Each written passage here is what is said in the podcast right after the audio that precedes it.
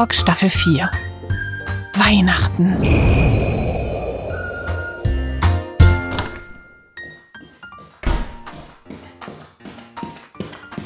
Hallöchen, ihr Bibeltuners. Hallöchen Lotte. Habt ihr die Plätzchen schon alle aufgefuttert? Mama hat gesagt, wenn ihr mir die Dose wieder mitgebt, kann sie noch mal welche reinmachen. Boah, das ist ein großzügiges Angebot. Das nehmen wir doch gerne an. Ich habe ihr erklärt, dass wir ruhig weiter Plätzchen essen können, auch wenn wir ein Bibelweihnachtsfest feiern wollen. Da fällt mir ein, ich muss da unbedingt noch eine Frage loswerden. Ja, wäre auch komisch, wenn dir keine Fragen mehr einfallen würden. Joa, das kann ich mir auch nicht vorstellen. Ist denn einer von den Bibelauskennern heute da? Detlef?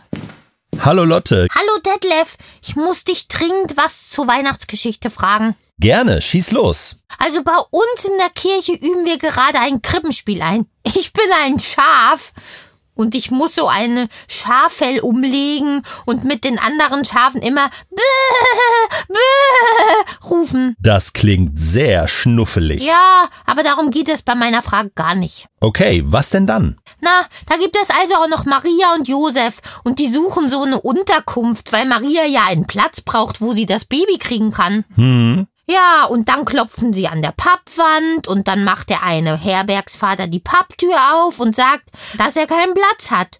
Und dann gehen sie zum nächsten und so weiter. Und zum Schluss kriegen sie dann bloß einen ollen Stall mit einer Futterkrippe für das Baby. Was ja ein Quatsch ist, weil Babys ja gar kein Heu fressen. Und jetzt hat gestern einer der Engel gesagt, dass das sowieso alles ganz anders war. Und dass Jesus gar nicht im Stall geboren wurde, sondern in einem ganz normalen Wohnhaus.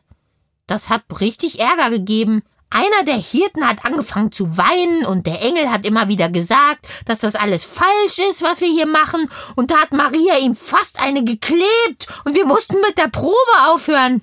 Und jetzt frage ich mich, was stimmt denn jetzt? War da jetzt wirklich gar kein Stall?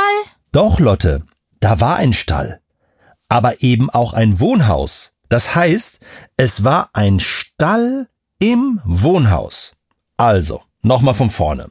Du musst dir das so vorstellen. Man hat damals in Israel, als Jesus geboren wurde, kleine Häuschen gebaut, so mit flachem Dach. Und da gab es immer vier Räume. Ein Raum war sozusagen die Küche, da hat man gelebt und da gab es eine Feuerstelle, man hat da gegessen.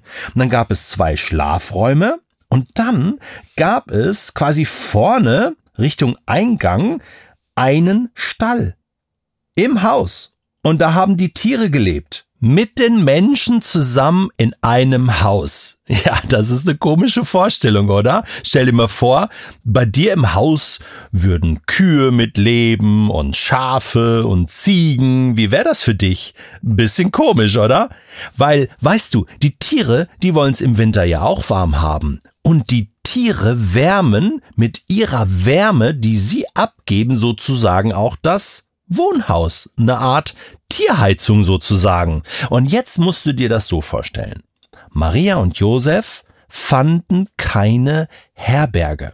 Das heißt, sie fanden kein Wohnhaus, wo ein Schlafraum für sie übrig war.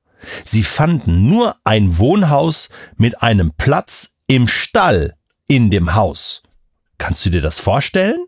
Uiuiui, ui, ui. da muss ich unbedingt mit den Leuten vom Krippenspiel mal reden. Huch, schon so spät? Ich muss los. Tschüss, Claudi. Tschüss, Detlef. Tschüss, Lotte. Tschüss, Lottchen. Na, da wird sie das Krippenspiel wohl ziemlich aufmischen. Wobei, Maria, die dem Engel eine überbrät, das wird sie nicht toppen können.